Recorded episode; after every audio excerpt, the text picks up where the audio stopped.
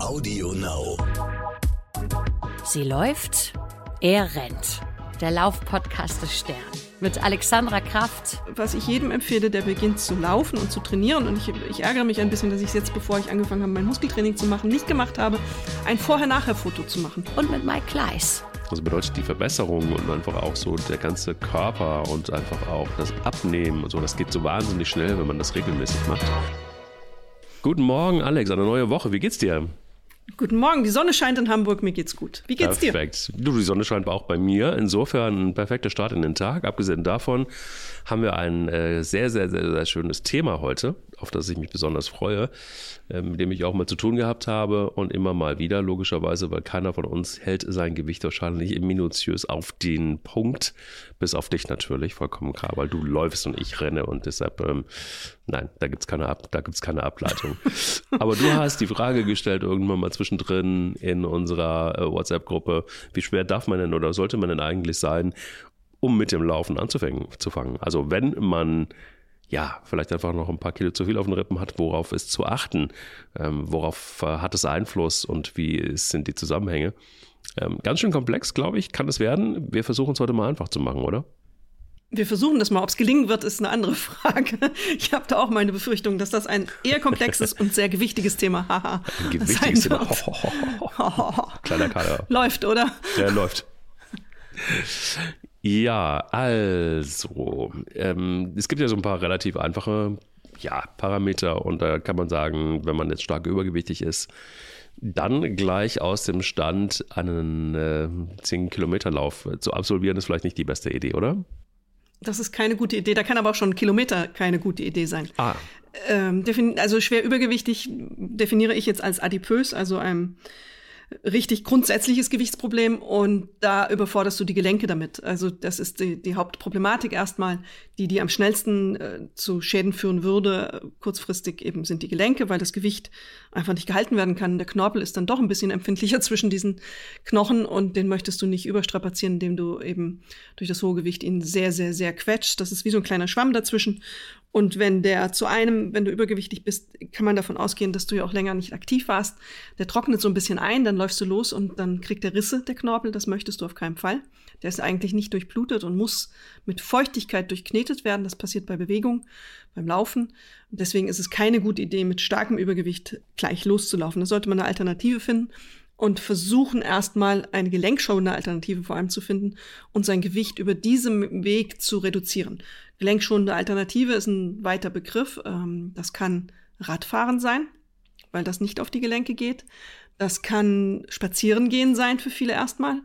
Es kann aber auch Schwimmen zum Beispiel sein. Das sind so die drei klassischen Sportarten, die man dann anstrebt, wo man sagt, da ist es die Belastung für die Gewichte, äh, für die Gelenke durch das Gewicht relativ gering. Also das ist ein kleiner Weg. Heißer Tipp von mir, auch wenn es so ein bisschen rentnermäßig aussieht, aber auch Aquajogging kann sehr effektiv sein. Man glaubt Absolut. das nicht, weil man da immer so dieses Bild im Kopf hat von äh, Oma und Opa, die irgendwie im Schwimmbad sind und versuchen ein bisschen zu strampeln im Wasser. Das ist aber überhaupt nicht der Fall. Wer das mal versucht hat, das ist richtig, richtig anstrengend. Ähm, wenn man da so einen Instructor hat, der es dann auch vielleicht sportlich meint, also im Sinne von Rennen, dann äh, wird man da auch ganz schön aus der Puste kommen. Soll aber gar, gar, nicht am Anfang so sein. Da kommen wir nämlich gleich irgendwie auch zum Thema Herz und vielleicht auch zum Thema Bauchfett. Ha, ähm, schon wieder? Ja, schon wieder. Verdammt, das lässt uns einfach nicht los. Es lässt uns nicht los. Nein, aber dieses Aquajogging ist natürlich vor allen Dingen deshalb so wahnsinnig gut, weil es eben nicht auf die Gelenke geht. Das heißt also, es, ähm, ja, du hast, den, du hast dieses, dieses Gewicht nicht ständig auf den Gelenken. Und das ist ja was, was, glaube ich, ähm, ja, so eine Faustregel ist, die immer noch gilt beim Laufen wirkt das Siebenfache deines eigenen Körpergewichts auf die Knie, wenn du losläufst circa. Und jetzt kann man sich ausrechnen, wer ehrlich ist mit sich selber und sein Gewicht kennt und dann weiß, was äh, dann mal sieben auf die Knie ballert bei jedem Schritt, dann ist es vielleicht eine gute Idee, erstmal anders ein wenig Gewicht zu reduzieren, oder? Absolut. Und es ist ja auch so, dass man durch das Gewicht vermutlich auch schon Schäden hervorgerufen hat. Das ist ja immer so ein bisschen die Frage, wie lange man das Gewicht schon mit sich herumträgt. Aber ein hohes Gewicht ist ja nicht gerade gestern entstanden und das ist eine Entwicklung. Und die hat ja schon Schäden hinterlassen am Körper. Und Inaktivität ist der größte Schaden in diesem Fall, der auch die Gelenke schädigt. Es ist also wirklich so, dass die Inaktivität fast, in, sagt man in der Orthopädie, schädlicher ist als die Aktivität für Gelenke. Und ähm, damit, dem muss man Rechnung zollen. Das kann man einfach nicht wegreden und damit muss man umgehen können und dafür muss man dann auch Muskelaufbau betreiben. Also es ist ja nicht nur, dass die Schäden im, in dem Knorpel schon passiert sein können und mit hoher Wahrscheinlichkeit passiert sind, man muss auch die Muskeln aufbauen. Ähm, das ähm, muss einfach die Gelenke stabilisieren. Und wenn das Siebenfache auf die Gelenke, wie zum Beispiel ein Knie, donnert, das ist so eine Faustregel, die man ungefähr ja wirklich sagt, dann muss man einfach die Muskulatur haben, die da, davor schützt, dass Oberschenkelknochen und Unterschenkelknochen regelrecht aufeinander knallen und den Knorpel in der Mitte kaputt machen. Noch mehr, als er ohnehin vielleicht schon ist. Und ähm, ich habe einige schwer Übergewichtige kennengelernt, die wirklich dann so sagten, ja, meine Knie sind jetzt schon das Problem, bevor ich gelaufen bin. Was mache ich denn eigentlich? Und deswegen ist dieses Aquajogging, Aquagymnastik ist ja auch dafür entwickelt worden im weiteren Sinne für Leute, die eben solche Probleme haben. Und das Gewicht, man ist ja im Wasser so ein bisschen schwereloser, als wenn man ähm, draußen unterwegs ist. Und das macht die Sache sehr viel angenehmer. Außerdem hat man Anleitung. Ist auch nicht verkehrt, wenn man ähm, Übergewicht hat. Ist man froh über Anleitung, dann hat man ja vermutlich auch länger schon nichts gemacht, war eben sportlich nicht aktiv. Das hilft. Man kann ähm, in der Gruppe was machen. Das hilft auch vielen einfach als soziale Begegnung. Ähm, das motiviert auch. Man trifft Leute, man ist einmal am Tag draußen, spricht vielleicht, hat vielleicht dasselbe Schicksal ähm, und dieselben Probleme, tauscht sich aus über die Beschwerden und die Herausforderungen, die sowas äh, mit sich bringt. Das ist äh, eine wirklich echte doppelte Anstrengung. Ich habe für jeden Respekt, der stark übergewichtig ist und es schafft, aktiv zu werden. Ich habe, ähm, wenn man ähm, sich umschaut, es gibt viele Sportgruppen, wo es mittlerweile adipöse Männer und Frauen gibt und das, was die da leisten, das finde ich echt klasse, da den Hintern hochzubekommen und das anzugreifen und zu machen. Respekt. Ja, total. Also ich glaube, ähm, vor allen Dingen, wenn man dann eben, du hast es gerade eben richtig gesagt, zu stark adipös ist, dann wirklich den, lass es uns sagen, den Arsch hochzukriegen und zu sagen, so, ich pack's jetzt an. Ähm, das ist schon mal also die erste Schwelle und dann halt auch richtig zu machen, ist dann halt vielleicht einfach auch eine gute Idee. Deshalb gibt es ja auch diesen Podcast. Ähm, und da sind wir weit entfernt vom Rennen, sondern da sind wir erstmal noch relativ nah am Gehen, wenn überhaupt. Und was ich ganz nice finde, ist ein, ähm, ja, ein, ein, ein Gerät, muss man schon fast sagen, das oft in Reha eingesetzt wird. Das nennt man ähm, Altergy. Das ist ein Teil, wo du quasi eingespannt wirst im Oberkörper und du hast ein Laufband. Du kriegst eine Luftschürze um dich rum, die sie aufbläst und ähm, ja, und das Schöne ist, dass du dann quasi dein eigenes Körpergewicht wird verringert und somit fängst du quasi an, ähm, wie Astronauten fast, fast, fast schwerelos erstmal mit ganz wenig Gewicht loszugehen. Da kann man übrigens auch mit diesem, äh, mit dieser Hilfsstütze auch schon mal ein bisschen, ja, schneller gehen oder auch so. Man hat auch so das Gefühl, dass man auch anfangen kann zu laufen. Mal ein kurzes Stück, das ist total gut. Und ich glaube, das ist was, was fürs Hirn total gut ist dass das Hirn nämlich checkt, ach guck mal, ich kann es ja und ähm, es ist gar kein Problem, es ähm, wird nicht große Relevanz auf meine Knie, Gelenke, was auch immer haben. Ähm, der Puls geht hoch, alles gut und auch so kannst du Gewicht natürlich, also da muss man aber auch ähm, dann den Weg über den Physio gehen, denn ähm, das ist dann, glaube ich, immer auch so eine Kostenfrage, ob man das will oder auch die Krankenkasse das übernimmt. Aber ein tolles Gerät. Finde ich auch, aber du hast den Knackpunkt äh, angesprochen, die Kosten, Krankenkasse ähm, oder selber tragen teilweise, Physiotherapie.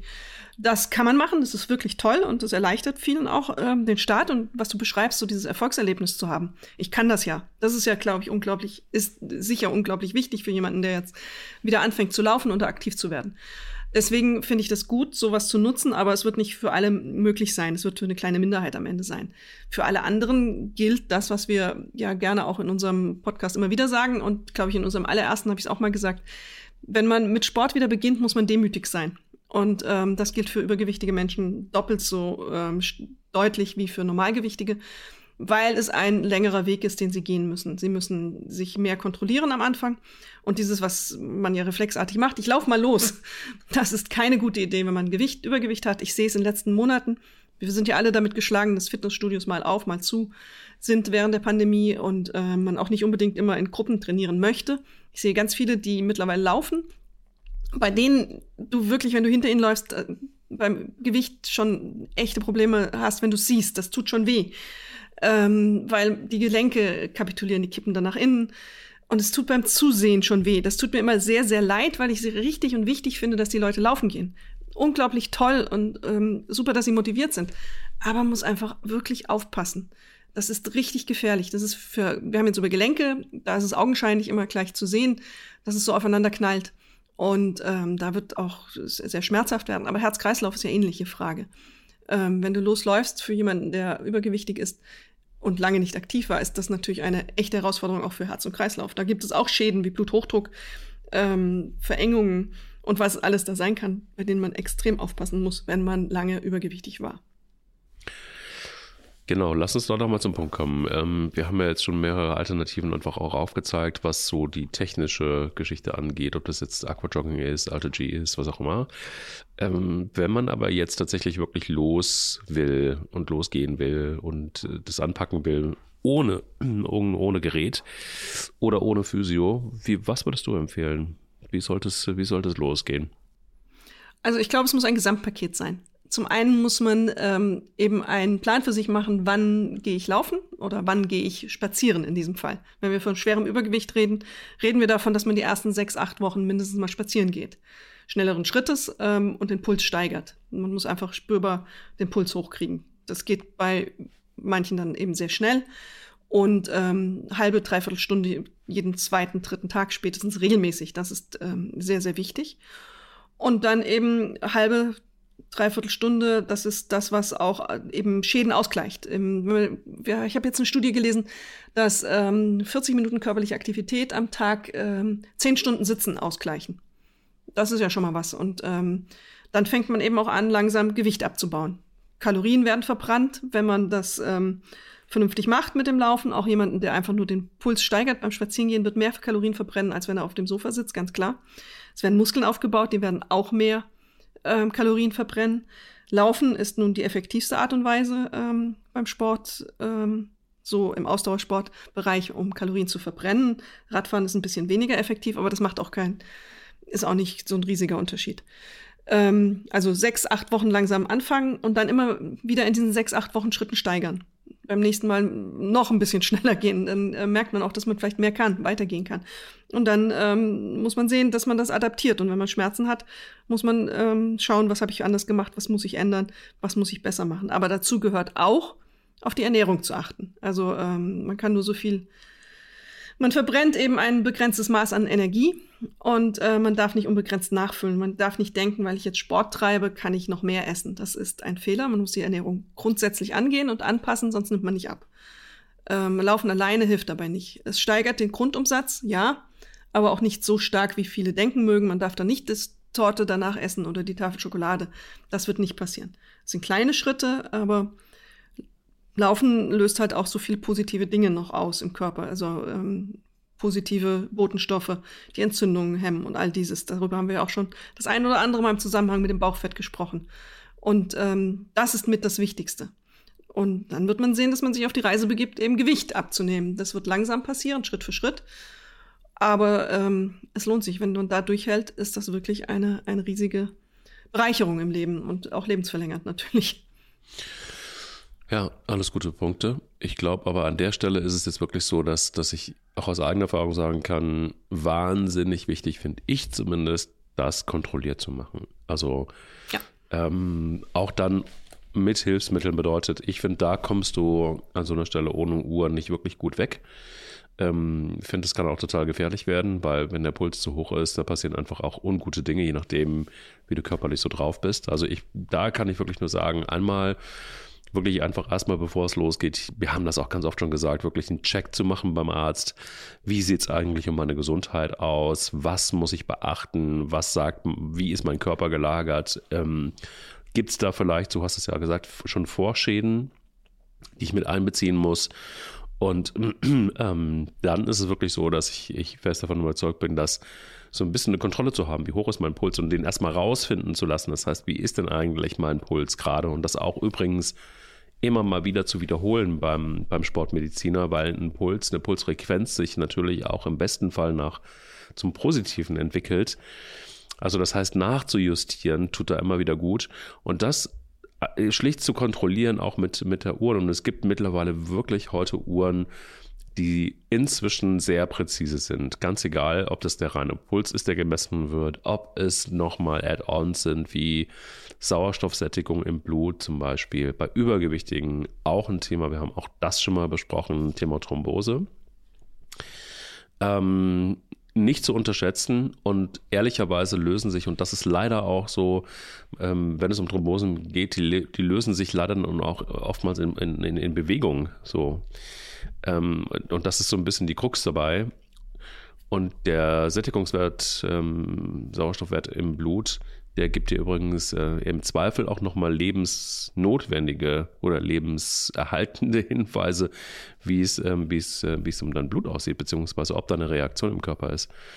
Man sagt zum Beispiel, dass ähm, ja, also alles zwischen 96 und 100 Prozent Blut, äh, Sauerstoffsättigung im Blut ist, ist, ist normal. Aber wenn es dann in Richtung 90 geht, sollte man tatsächlich wirklich echt nochmal gucken, ob, ähm, und das auch beim Venenarzt kontrollieren lassen, ob da wirklich alles in Ordnung ist. So. Und ich bin, ja, ihr wisst es mittlerweile da draußen, ein großer Verfechter von solchen Gadgets. Liegt aber nicht daran, dass ich die jetzt so wahnsinnig fancy finde, ähm, sondern weil ich auch damit angefangen habe. Also ich habe tatsächlich mit einer Pulsuhr angefangen und habe da so extrem drauf geachtet. Und es war so fürchterlich langsam, weil ich meinen Puls kannte und das war nicht Laufen, Rennen sowieso schon nicht, das war nicht Laufen, das war irgendwie ein schneller Walk. Und, ähm, und das war erschreckend, wenn du dann weißt, wo ist dein, wo ist dein Maximalpuls, um abzunehmen. Und ähm, du bist da wirklich wie eine Schnecke unterwegs. Das ist auch erstmal frustrierend. Aber hast du dann wirklich die Runde geschafft, die du dir vorgenommen hast, auch in diesem furchtbar langsamen Tempo, bist du eben der Hero. Und man freut sich da sehr, sehr, sehr drüber. Und nichts ist besser, als die Motivation von innen. Also dir kann der ganze Fame natürlich deiner Familie irgendwie entgegenkommen und Freunde und die dann sagen, boah, du hast aber abgenommen oder was auch immer. Aber ich glaube, die wirklich echte Motivation kommt eben von innen. Ja, wir wissen ja, dass das eben ganz viel auslöst an Hormonen und Glückshormonen vor allem im Körper. Und dieses ja. Erfolgserlebnis ist einfach, wenn du dich körperlich noch, du musst dich ja noch mehr überwinden als jemand, genau. der ein normales Gewicht hat. Und ähm, du musst dich trauen auch. Das ist ja auch eine Frage. Also du musst dich ja trauen, jetzt Sport zu treiben, wenn du übergewichtig bist. Das ist auch, fällt auch nicht jedem leicht, weil da natürlich auch Leute gibt und Menschen gibt, die dann einen, einen, ihren Körper nicht so schön finden und ihn nicht zeigen wollen. Und äh, wenn du Sport treibst, dann, dann ähm, extrovertierst du dich ja auch in der Öffentlichkeit. Dann ziehst du eben Sportklamotten an und die sind in der Regel ein bisschen enger und ähm, das fällt nicht jedem leicht. Deswegen habe ich absoluten totalen Respekt für jeden, der das macht. Ähm, ich gehe ab und zu mal zum CrossFit mittlerweile und wir haben da auch ähm, Übergewichtige mit in der Gruppe. Die müssen doppelt so hart arbeiten für das, ähm, was ich da mache. Äh, und das ist einfach brutal und ich habe allergrößten Respekt, äh, wie sie das schaffen. Äh, großartig. Und das merken, glaube ich, die Leute selber auch. Das passiert ja im Kopf eben ganz, ganz viel. Und das ist wichtig und äh, klar, aber es ist auch sicher schön, wenn der ein oder andere Kollege oder Kollegin sagt, hey, du hast abgenommen, du siehst aber gut aus. Ähm, das kann ich mir ganz schön vorstellen, klar. dass einem das auch hilft. Oder persönlich, wenn man dann feststellt, oh, die Hose passt ja, die ist weiter geworden. Das sind ja so kleine eigene Erfolgserlebnisse, die man zu Hause vor dem Spiegel oder nach dem Duschen haben kann.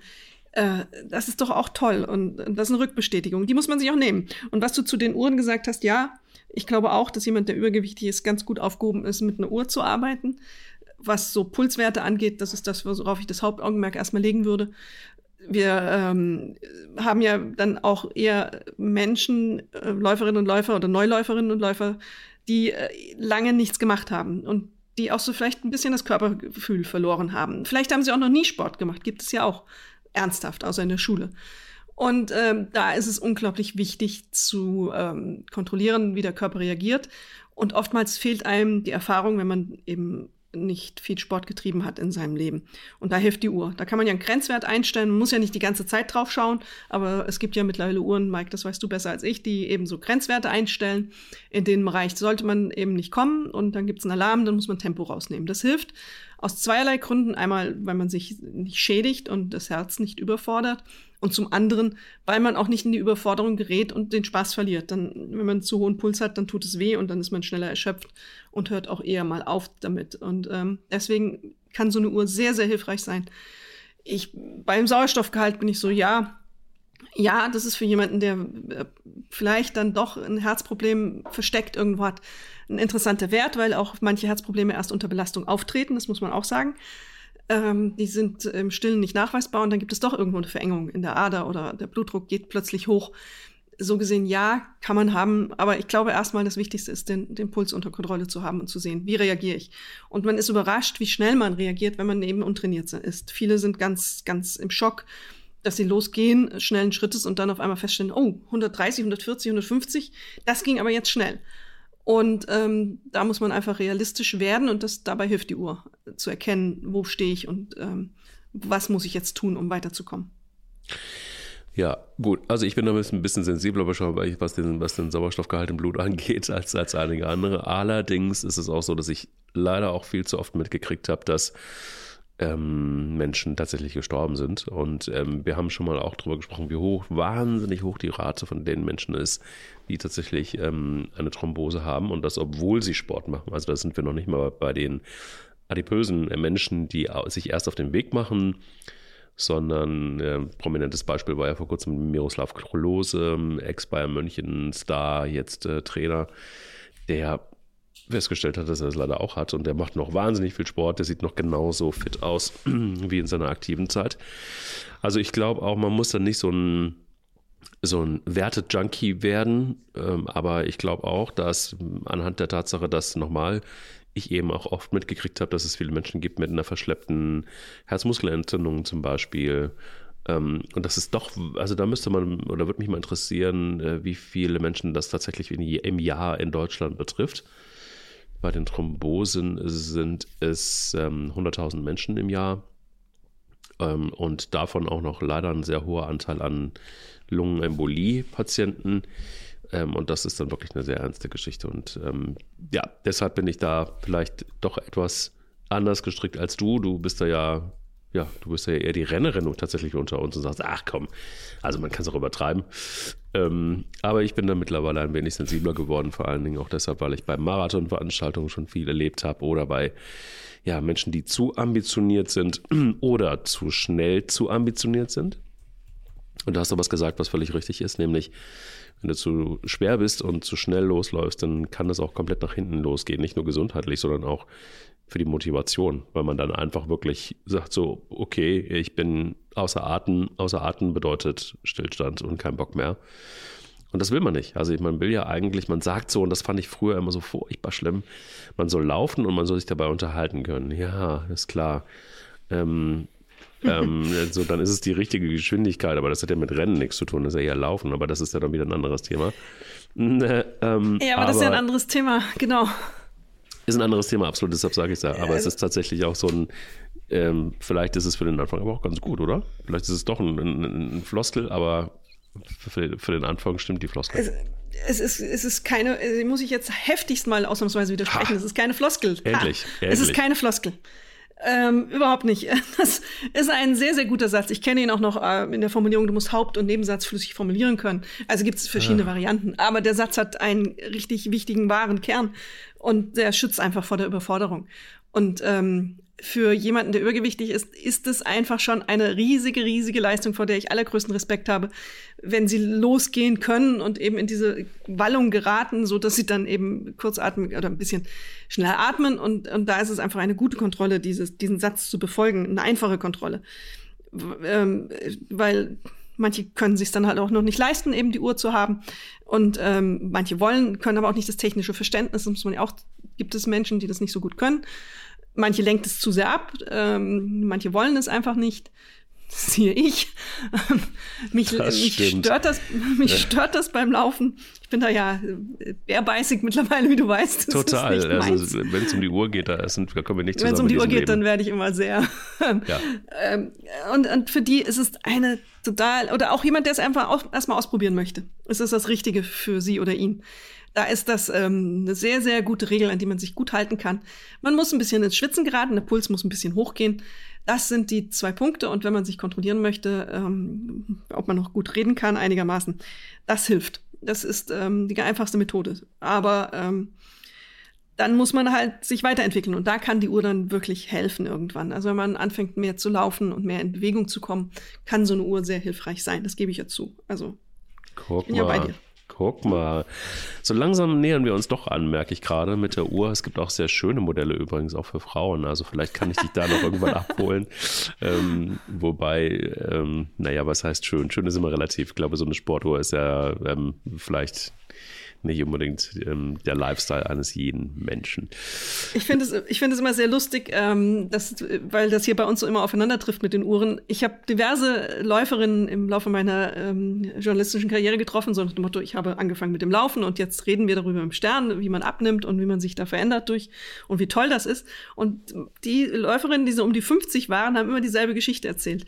Sie haben angefangen zu laufen und das hat gut funktioniert. Und dann hat ihr Mann ihnen zum 50. Geburtstag die Hightech-Laufuhr geschenkt. Das war immer in schönen Farben, so rot, pink ähm, etc. Das war immer das Highlight ähm, in der Beziehung, wenn der Mann in den Frauen die Laufuhr geschenkt hat. Die Hightech, die alles konnte. Lustig. Die Frauen waren nur so, ja, habe ich jetzt, aber die kann so viel. Das war also immer eine sehr interessante Konstellation. Es scheint nicht nur mir so zu gehen, möchte ich damit sagen. Nein, es geht auch mir so. Also es gibt Menschen, die mir auch schon das ein oder andere Mal gesagt haben, ähm, hier guck mal, ich habe was ganz Tolles für dich. Und ähm, das war gerade am Anfang war das so, als ich noch nicht losgelaufen war. Das ist nämlich noch viel fieser. Da sind Frauen ja manchmal auch so. Ähm, äh, das ist echt eine bittere Geschichte, wenn man dann einfach so, wenn man etwas ähm, zu viel Gewicht hat und so war es ja bei mir am Anfang auch und wenn du dann so einen kleinen Wink kriegst, so nach dem Motto, guck mal, ich habe hier was ganz Geniales gekauft, wenn man ja auch weiß, dass ich technikaffin bin. Hier ist eine ganz, ganz tolle Sache und dann hast du, hast du, kriegst du so eine Laufuhr geschenkt, so nach dem Motto, pass mal auf, hoch vom, äh, von der Couch und jetzt äh, mal los. Also das kann mir auch passieren. Männern passiert das auch auf eine andere, subtile Art und Weise.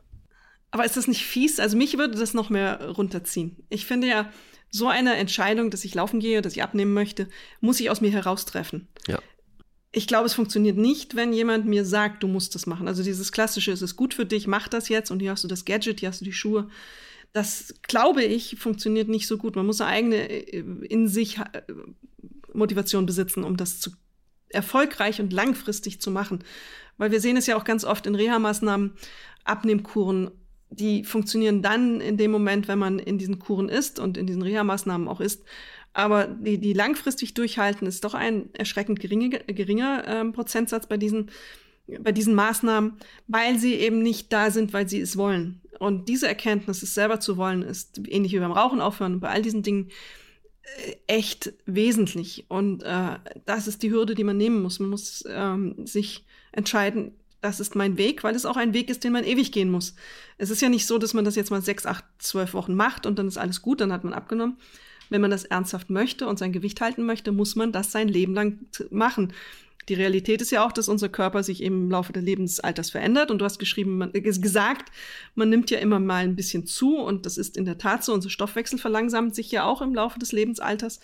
Die Muskelmasse wird geringer und äh, die Fetteinlagerungen gleichzeitig größer oder schneller bauen die sich auf. Da muss man sein Leben lang etwas tun, um eben sein Gewicht zu halten. Und ähm, da gibt es einen ganz großen Anteil an der Bevölkerung, die sieht, dass es eben über die Jahre immer mehr wächst, das Gewicht. Und ähm, da muss man dann gegenarbeiten. Wirklich richtig jeden, jede Woche wieder gegenarbeiten. Das ist keine Kurzstrecke, das ist ein Leben lang. Und mir hat mal einer gesagt, ab 60 sollte man den Hauptaugenmerk darauf legen, seinen Körper fit zu halten. Ein, ein Sportmediziner der Deutschen Sporthochschule war das. Und dann fragte ich ihn, was heißt das? Dann sagt er, eigentlich jeden Tag irgendeine Form von 30, 40 Minuten Sport treiben das ist die, die Perspektive. Es ist nicht so, dass es im Alter weniger wird, sondern ist, man ist viel mehr gefordert. Und dann ist es auch viel schwieriger, das Gewicht zu halten, weil eben der Körper sich so verändert und umbaut. Da muss man realistisch sein und das muss man wollen. Das muss man wirklich in, in, in sich haben. Wenn nicht, dann wird es nicht funktionieren. Ich möchte niemanden demotivieren, aber man muss sich im Klaren sein, was man da macht. Mhm. Sag mal, wir haben jetzt ein bisschen von, von Gewicht und von Gelenken gesprochen und wir haben so ein paar Themen schon mal abgeräumt, aber ähm, was ist mit den inneren Organen? Also sprich Herz, ähm, sprich, was ist mit dem bösen Bauchfett? Ähm, wie lange braucht es letztendlich, bis ich da wirklich drin bin zum Beispiel? Oder Frage, worauf muss ich wirklich besonders achten, wenn ich etwas zu übergewichtig bin, gerade was das Herz angeht? Ich glaube, zentraler Punkt. Ja, das Herz angeht, ist einfach, man muss, was wir auch schon ganz, ganz oft gesagt haben, einmal zum Arzt gehen, das anschauen lassen. Habe ich Bluthochdruck? Sind irgendwelche Adern verstopft? Gibt es äh, limitierende Faktoren für mich, äh, Sport zu treiben? Bei Bluthochdruck zum Beispiel darf der, sollte man eine gewisse Anstrengung nicht überschreiten. Da muss man sich vom Arzt beraten lassen, wie funktioniert das mit den Bluthochdruckmedikamenten. Äh, solche Dinge, das muss man klar klären, weil das Übergewicht hat in der Regel Schäden angerichtet. Dasselbe, viele haben dann Diabetes. Da muss man auch gucken, wie reagiert der Körper, das Insulin etc. Auf das verändert ja, das verbessert ja ganz viel, wenn man das richtig macht. Aber da muss man drauf achten. Das sind neue Herausforderungen und Anstrengungen reagiert der Körper anders. Gerade bei Diabetes kann das ja ein Problem werden, schnell mal.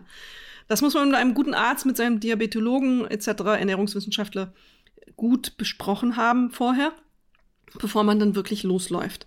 Und ähm, Herz-Kreislauf, wenn das gesund ist, dann kann man das machen. Und ähm, da ist es erstaunlich, wie schnell das geht. Sechs, acht Wochen sagt man.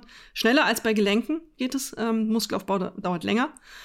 Passt sich das an und man sieht dann Fortschritte in der Kondition, die man vorher nicht hatte und auch vielleicht schon Verbesserungen in so Werten wie eben ein Bluthochdruck. Der kann sich deutlich verbessern.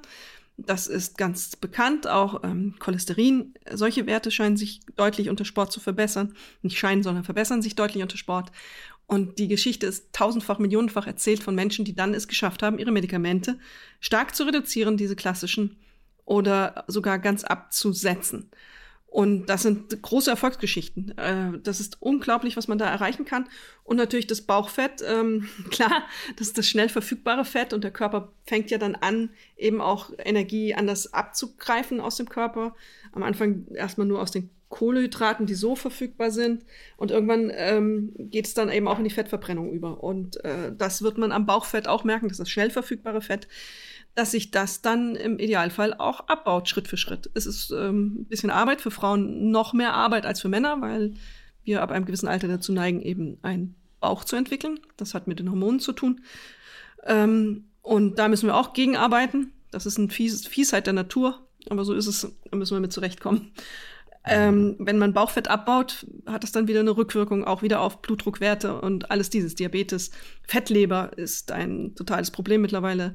Ganz viele haben eine Fettleber und wissen es nicht. Früher kam die vom Alkohol, heute vom Essen. Und da kann man erstaunliche Dinge in, in kurzer Zeit erreichen. Sechs, acht Wochen und man sieht da schon Sachen. Guck mal, ähm, Diabetes, wichtiges Thema. Und zwar gerade dann, wenn es um Fettleibigkeit geht, dann ist es die Diabetes Typ 2. Ähm, interessant fand ja. ich zum Beispiel einfach auch, dass steigt bereits, also das Risiko, Typ 2 Diabetes zu, äh, zu bekommen, also daran zu erkranken, steigt bereits, sagt man zumindest bei einem Body Mass Index von ähm, 27, steigt dann auf 100 Prozent ja. an. Jetzt haben wir beim Body Mass Index ja natürlich auch nochmal so ein bisschen was drin. Wir haben von diesem Ding auch schon gesprochen, das irgendwie uralt ist, auch nicht mehr so wirklich adäquat ist, nicht mehr richtig modern. Ähm, ist nur leider auch immer noch die, die, die, die Maßeinheit ne? oder die Währung, sagen wir es mal so. Ähm, aber was bedeutet denn das jetzt konkret? Also gehen wir mal davon aus, ich bin einfach zu schwer. Gehen wir mal davon aus, bei mir ist vielleicht sogar Diabetes 2 ähm, ähm, ein Thema. Kann ich denn davon auch wieder runterkommen? Man kann es zumindest reduzieren. Ob man ganz davon runterkommt, ist äh, umstritten. Es kann sein, dass es ganz ganz deutlich besser wird. So würde ich es mal formulieren. Mhm. Ähm, du hast den BMI gerade noch mal erwähnt und gesagt, das ist noch die Währung. Ja, das ist in den Köpfen der Leute leider noch die Währung. Das ist ein großer Fehler, wie man heute äh, weiß, und das muss sich noch durchsetzen. Und da muss ganz viel Aufklärung passieren. Der BMI, man gibt immer diese Richtwerte, ab 25 sagt man, ist man, fängt man so langsam an, in dieses ähm, Übergewicht zu gehen, Stufe 1 ungefähr, Mann, Frau. Und ähm, der BMI, das muss man wissen, war äh, von einem Lebensversicherer geschaffen worden in den USA, um Risikobewertungen für Lebensversicherungen zu machen. Wurde nur an Männern erstellt. Also für Frauen ist es nochmal doppelt blöd. Da weiß man heute, das sagt überhaupt nichts aus. Wenn man den ähm, Wladimir Klitschko bei seinem letzten Boxkampf hatte laut ähm, seinem Gewichtverhältnis zur Körpergröße ein, äh, war der adipös, wenn man den BMI genommen hätte, weil Muskeln schwer sind. Und ähm, Der BMI schaut nicht darauf, wo das Fett am Körper sitzt. Wenn es am Bauch sitzt, ist es eben Auslöser für Diabetes etc. Da ist es das gefährliche Fett. Es geht um die Fettverteilung am Körper. Auf die müssen wir schauen. Deswegen ist Hip-to-Waist-Ratio, das ist leider ein englischer Begriff, muss man mal googeln. Da gibt es Berechnungen. Da misst man am Bauchnabel und an der Hüfte nochmal und setzt das ins Verhältnis. Das ist ein guter Wert zum Beispiel, den man als Richtwert nehmen kann. Du hast gesagt, Diabetes, da kann man ganz viel verbessern. Man kann es auch schaffen, ähm, je nach Schädigung einfach ist die Frage, wie lange hat man das schon? Ist man Prädiabetes, also so eine Vorstufe? Das gibt es ganz viel, wird mittlerweile ganz oft diagnostiziert. Schafft man es auch dann, seine Ernährung zu ändern? Also viele, die ähm, Diabetes haben, ähm, denken dann, wir laufen und essen genauso weiter oder ähm, so in der Vordiabetesstufe sind, essen genauso weiter. Und die müssen aber auch extrem darauf achten, dass sie Kohlenhydrate reduzieren. Man hat ja diesen Glauben, Läufer sollen und Läuferinnen sollen viele Kohlenhydrate essen. Nee, so übermäßig sollen sie auch nicht essen, sollen normal Kohlenhydrate essen. Und in der Tendenz essen wir schon im Allgemeinen relativ zu viel Kohlenhydrate. Es muss ein gutes Verhältnis von Kohlenhydraten zu Fetten sein, es müssen gute Kohlenhydrate sein. Also auch da muss man wieder zweigleisig fahren, Ernährung anpassen, Ernährung verbessern und ähm, die Aktivität integrieren in den Alltag. Und dann kann man bei Diabetes großartige Dinge erreichen. Wirklich, äh, manche schaffen es nicht, es schafft nicht, schaffen nicht alle, das wäre ein falsches Versprechen. Äh, manche schaffen es wirklich dann davon, ihre Diabetes Typ 2 so stark zu verbessern, dass sie weitestgehend auf Medikamente verzichten können. Guck mal, und das alles mit sowas, äh, ja, sowas Kleinem wie dem Laufen. Ähm, und wenn man damit anfängt, dann glaube ich, tut es auch ganz gut, ja, diese kleinen Schritte nicht nur zu machen, sondern auch die Disziplin zu haben. Und das äh, würde ich darauf gerne, würde ich gerne nochmal eingehen, nämlich die Disziplin zu haben, es auch weiter langsam aufzubauen. Denn es ist natürlich total verführerisch. Wir haben auch das schon ein paar Mal gesagt, dass nichts geht so schnell nach vorne wie das Laufen. Also bedeutet die Verbesserung und einfach auch so der ganze Körper und einfach auch das Abnehmen und so, das geht so wahnsinnig schnell, wenn man das regelmäßig macht. Kann man wirklich zugucken. Ähm, bringt aber auch einige, jetzt sage ich einfach was, was eigentlich gegen mich läuft, ähm, bringt ja viele auch ins Rennen. Ne? Also so in, in, die leichte Übermotivation. Ähm, äh, weißt du was? Ähm, das, deshalb bin ich ja immer froh, dass ich dich als Wissenschaftsredakteurin hier an Bord habe. Weißt du was, was ähm, äh, Rückschlüsse darauf gibt, dass Menschen, die wirklich sehr lange adipös gewesen sind, äh, womit die so auch zu dealen haben und was vielleicht einfach auch dann selbst wenn sie fit geworden sind oder fitter geworden sind, trotzdem immer noch beachtenswert ist? Weißt du, was ich meine? Also gibt es so Langzeitschäden ja, in Anführungsstrichen? Äh, Langzeitschäden, ja, Langzeitschäden, äh, klar, du hast ein geschädigtes Herz-Kreislauf-System. Du hast die Schäden, die, die, die dann angerichtet wurden in der Zeit, in der du äh, deine dein Übergewicht hattest. Und ähm, du hast Adern, die vielleicht nicht mehr ganz so taufrisch sind in der Innenausstattung, also die Ablagerungen haben. Das kann in Teilen, das ist noch umstritten ein bisschen, in Teilen kann das wieder sich verbessern, ob das abgebaut wird ganz. Ich bezweifle das, da gibt es keine, keine aussagekräftigen Studien im Augenblick. Da ist man noch so ein bisschen am gucken. Die Tendenz ist aber, dass die Adern dann, wenn sie geschädigt sind, ja schon geschädigt sind. Andererseits baut der Körper unter Sport, was Adern angeht, zum Beispiel natürliche Bei ähm, na, wie nennen sie sich? Bypässe, genau. Also äh, baut neue Verbindungen auf, neue Durchblutungen rund ums Herz. Das ist großartig. Also das, was man vorher verengt hat, kann man Glück haben durch Sport oder nicht nur Glück, sondern äh, kann man es schaffen, durch Sport wieder zu verbessern, indem eben neue Verbindungen aufgebaut werden. Das sind natürliche Bypässe, was früher operativ passiert ist, kann da vom Körper selber reguliert werden. Das ist natürlich toll. Aber du hast auch geschädigte Dinge. Das ist eben können andere Adern sein, in den Ablagerungen sind. Das kann die Bauchspeicheldrüse sein ähm, durch das Insulin, ähm, also Diabetes-Sachen. Das ist immer, ist immer der limitierende Faktor, wie lange man übergewichtig war, wie schwer man übergewichtig war, auch ein bisschen Genetik ist dabei. Äh, da muss man gucken, das kann man nicht für pauschal für alle sagen. Die Gelenke, wenn, wenn der Knorpel eingerissen ist und ähm, brüchig ist, dann kann man da nicht viel, wie soll man sagen, nicht viel ähm, Heilung erhoffen. Es ähm, kann sein, dass der sich besser anfühlt, weil man ihn eben durchknetet, er beweglicher wird und äh, besser, besser versorgt mit Nährstoffen wird. Das wird man spüren. Aber natürlich, jemand, der viele Jahre lang seinen Knorpel vernachlässigt, geschädigt hat, der wird immer damit zu kämpfen haben mit diesen Problemen.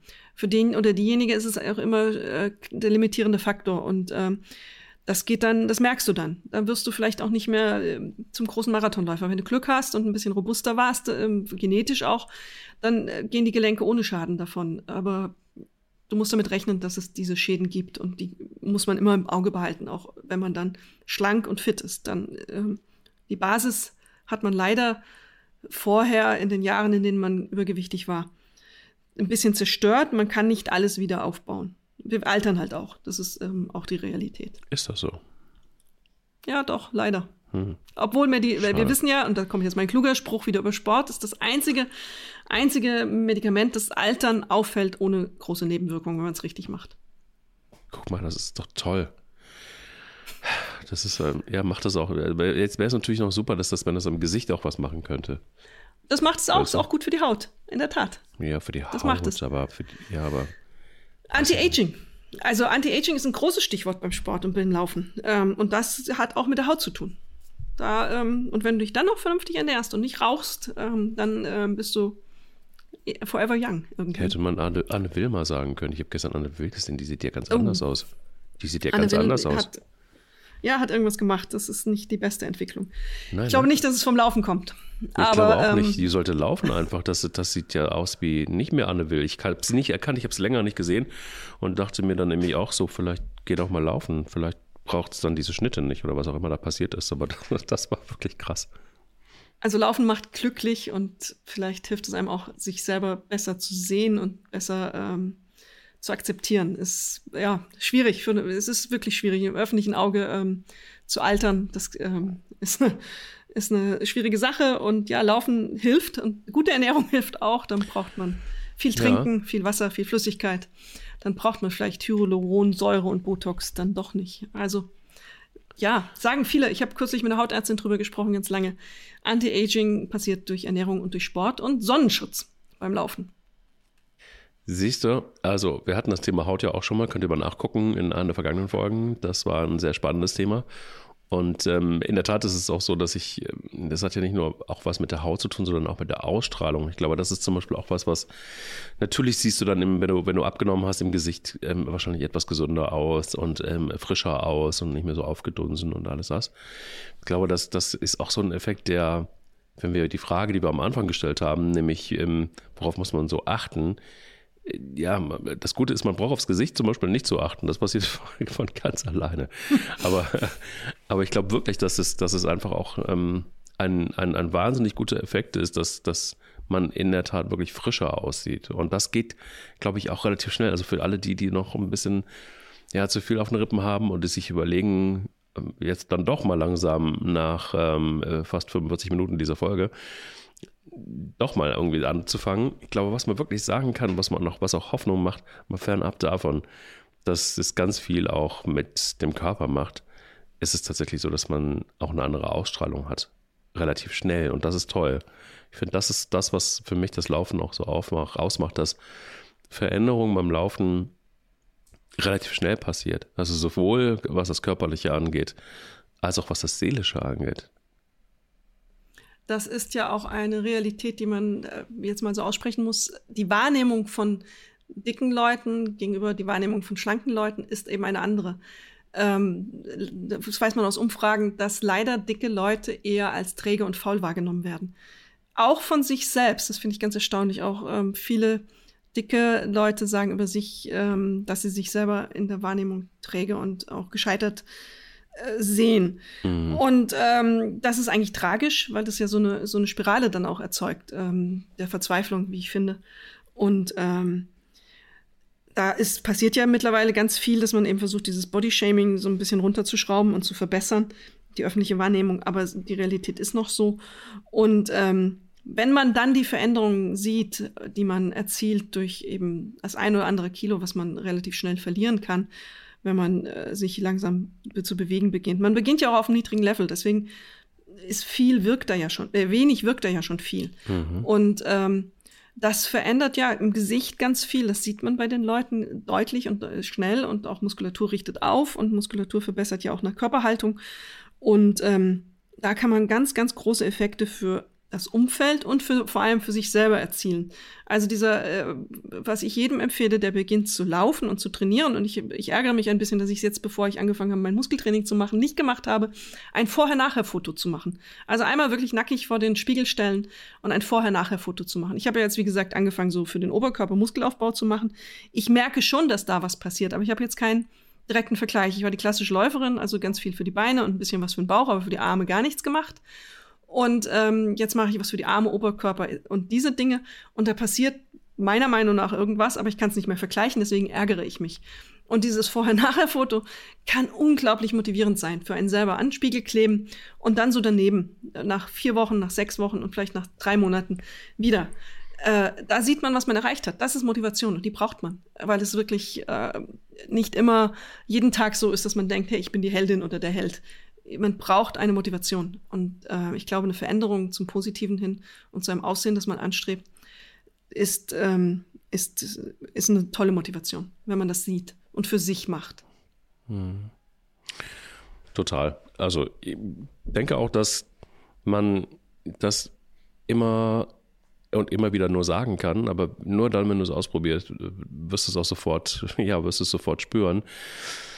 Und das Schöne ist wirklich, das ist echt ein Versprechen, wenn man das wirklich einfach mal zwei Monate durchhält. Ne? Also regelmäßig ähm, sich auf den Weg zu machen, regelmäßig Sport zu machen, auf die Ernährung zu achten, ähm, ausreichend zu schlafen, ausreichend zu trinken. Das ist, ne, ist wirklich keine Rocket Science. Das ist ja wirklich nicht wahnsinnig viel. Wenn man einfach nur mal so zwei Monate nimmt in einem Leben, so, dann ist das wirklich eine verdammt kleine Zeit nur. Aber ähm, das wirklich mal mit Disziplin nur diese zwei Monate durchzuhalten und dann mal zu gucken, was passiert eigentlich mit dem Körper. Und nochmal, du hast genau richtig gesagt, eben nicht, nachdem man sich sportlich betätigt hat, sofort irgendwie eine Tafel Schokolade reinzuziehen oder irgendwie äh, anderthalb Pizzen.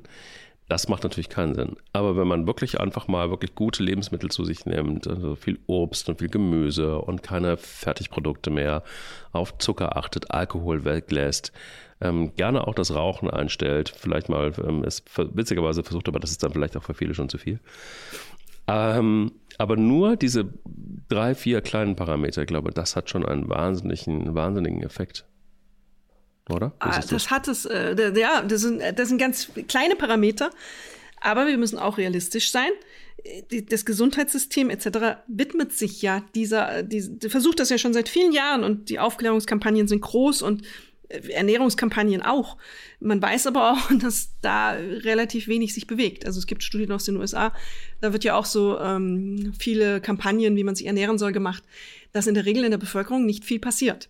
Das ist äh, echt heftig des desillusionierend. Und deswegen sagte ich auch am Anfang den Satz oder mittendrin mal den Satz, dass ich glaube, dass es nur funktioniert, wenn man aus sich heraus das macht, wenn man von sich eine eigene Überzeugung hat, das will ich jetzt und das ist mein Ziel. Und da widme ich mich. Wenn es mir jemand sagt, dass ich das machen muss, das ist echt schwer und ähm, da ist selbst diese zwei Monats, äh, diese zwei Monatszeitraum eine, eine unüberschaubare und schwierige Herausforderung. Wenn man, ich, ich sag dann auch immer gerne, du hast dann immer noch, wenn du eine Stunde Sport am Tag treibst, hast du immer noch 23 Stunden Zeit, um faul zu sein am Tag. Das ist ja im Verhältnis eigentlich ein schlagendes Argument, das dann aktiv zu werden. Eine Stunde. Das ist nicht viel, aber trotzdem fällt es so vielen verdammt schwer. Und ähm, da rätsel ich noch so ein bisschen, wie schafft man das? Wir, wir sind alle aufgeklärt. Wir wissen alle, dass das mit dem Sport und uns eine, ein gutes, wichtiges Verhältnis ist und wie gut es uns tut. Wir haben das alle gelesen. Es ist aber offensichtlich nicht das ausreichende Argument, Leute dazu zu bringen, Sport zu treiben, mehr. Im Gegenteil, es werden immer, es, die, die Diskrepanz wird ja immer größer. Es gibt einen Bevölkerungsteil, der unglaublich fit ist, und es gibt einen Bevölkerungsteil, der es eben nicht ist. Und ähm, immer mehr eben Diabetesfälle explosionsartig ja sich steigern, auch Diabetes Typ 2. Da bin ich echt ratlos, was da der richtige Weg ist ist das, ich habe mit vielen gesprochen, die dann so sagen, ja, wir müssen in den Grundschulen schon anfangen, regelmäßig richtig Sport zu treiben und den Menschen einfach ein Gefühl für den Körper zu vermitteln. Ich glaube, das ist in der Tat ein richtiger Weg früh eben die positiven Effekte des Sports erlebbar zu machen und ein, äh, dann über ein Lebensalter eben überhaupt nicht erst entstehen lassen, das Problem. Nun sind wir aber in einer anderen Situation konfrontiert mit einer mehrheitlich übergewichtigen Bevölkerung mittlerweile. Ähm, da bin ich ratlos.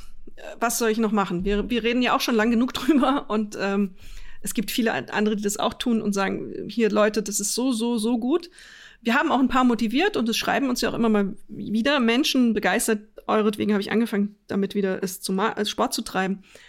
Aber äh, so dieser, dieser Moment, wo man wirklich Überzeugung in, in Tat umsetzt, ist echt hart, finde ich. Da bin ich auch so ein bisschen ratlos, wie man merkt. Ach, ich glaube, da gibt es kein Patentrezept für am Ende. Ich glaube, das sind ganz viele Bausteine. Aber was ich ähm, ganz, ganz schlimm finde, sind sämtliche Kampagnen. Das ist ja meistens dann leider einfach auch, die gehen ja meistens auch nach hinten los. Ähm, spricht jetzt ausgerechnet der Werber in mir. Also ich meine, diese Kampagnen irgendwie wie Deutschland bewegt sich und diese ganzen Klamotten, das ist ähm, alles nett, aber ich weiß nicht, ob das jetzt wirklich viel mehr Menschen in Bewegung bringt. Ich glaube, wenn wir das thematisch immer wieder, und das ist ja der Podcast, ist ja ein winziger, winziger Baustein dafür. Aber wenn, wenn du einfach immer mehr darüber redest und ähm, wenn du vielleicht einfach auch in den Medien mehr darüber reden würdest. Und also ein Beispiel würde das, was wir an Berichterstattung über Covid-19 jetzt irgendwie abgesendet haben, ähm, auch nur im Ansatz in der Breite und mit der Massivität ähm, zum Thema Gesundheit und Sport abgefeuert werden, dann wären wir vielleicht schon an einem anderen Punkt. Und ich glaube auch, dass es vielleicht mehr Menschen braucht, die einfach auch davon erzählen, die so ihre Geschichte auch erzählen, die erzählen, was sie denn zum Umswitchen gebracht hat und was die Erfolge waren und so weiter. Und damit meine ich bitte nicht solche dämlichen Formate wie The Biggest Loser, sondern damit meine ich halt einfach Menschen, die die nicht mit Drill und nicht mit Jojo-Effekten behaftet, sondern einfach ihr Leben geändert haben. Ähm, das würde mir schon erstmal im ersten Schritt reichen. Und ähm, ich, ja. ja, ja, total, ist richtig. Ähm, das glaube ich ist ein ganz, ganz wichtiger Punkt. Ähm, dass diese positiven Vorbilder braucht, äh, wie du sagst, ähm, mit mhm. der richtigen Methode und dem richtigen Weg und nicht irgendwie ja, auf die größte Show ähm, hingetrillt, sondern wirklich, was ist effektiv und was ist langfristig wirksam. Ich glaube, dass ich nur so viel Sport treibe, weil ich einen Großonkel in meiner Kindheit hatte, der eine Turngruppe hatte und so der totale Sportfex war. Bei dem musstest du immer auch Sportabzeichen machen. Aber der hat Generationen noch von ähm, Kindern und Jugendlichen in diese Sportgruppen gebracht, hat den ersten Purzelbaum habe ich bei dem gemacht. So eine Matte runter erinnere ich mich noch sehr, sehr nachhaltig dran. Das war so ein ein bisschen komischer Anhänger des Turnvater Jans. Das war so ein bisschen, mm, aber der ähm, hat es einfach auch gelebt. Der Mann war drahtig, der war 80, 90 und war immer noch drahtig. Und das war so das totale Beispiel. Und dann gingst du da am Samstag eben in diese Turnstunde und am Sonntag hast du bei ihm diese Sportabzeichen gemacht. Das war eine Riesenaktion. Hast diesen, diese Pins bekommen. Das hat bei mir den Spaß am Sport irgendwann offensichtlich ausgelöst und den habe ich nie wieder abgelegt. Und deswegen glaube ich auch, dass es diese zweite ähm, Komponente auch braucht, nicht nur positive Beispiele, sondern ähm, lasst die Kinder jung anfangen, Sport zu treiben, weil es einfach um eine Erfahrung, Körpererfahrung geht. Und auch das Positive erfahren wie gut es sich anfühlt, wenn man aktiv war, wie gut es war, diesen Purzelbaum zu können. Ich habe ähm, vorgestern ähm, im Fitnessstudio meinen ersten Handstand mit ähm, einem biblischen Alter, das ich mittlerweile erreicht habe, geschafft. Für mich war das das größte Erfolgserlebnis seit Monaten. Ich kann einen Handstand. Ja, ähm, mal, solche Dinge, wenn du die als Kind, ja, wenn du die als Kind erlebst, prägt das und das äh, brennt sich ein im Kopf und dann, äh, glaube ich, funktioniert das ganz gut mit dem Sport auf Lebenssicht. Ihr müsst ja nicht gleich einen Handstand machen, sondern ihr könnt ja mal langsam anfangen zu gehen und langsam anfangen, euch erstmal damit zu beschäftigen. Ähm, ich glaube, wir wünschen euch ganz viel Spaß dabei und ganz viel Erfolg. Und wenn auch immer ihr da Fragen zu habt und zu allen anderen Fragen, die wir euch irgendwie beantworten können, hoffentlich, dann schreibt uns doch einfach. Alex hat hier auch nochmal eine E-Mail-Adresse, da könnt ihr hinschreiben. Jetzt hast du mich aber fast auf dem falschen Fuß erwischt. Da die E-Mail-Adresse. Sie läuft, er rennt at stern.de ähm, mit AE. Sie läuft, bitte. Ähm, und dann kommt es bei mir an. Und es dauert ein bisschen, bis ich mich melde, aber ich melde mich. Versprochen. Sehr gut. Dann sage ich mal Danke und bis nächste Woche. Sie läuft, er rennt. Der Laufpodcast des Stern. Mit Alexandra Kraft und mit Mike Kleiss.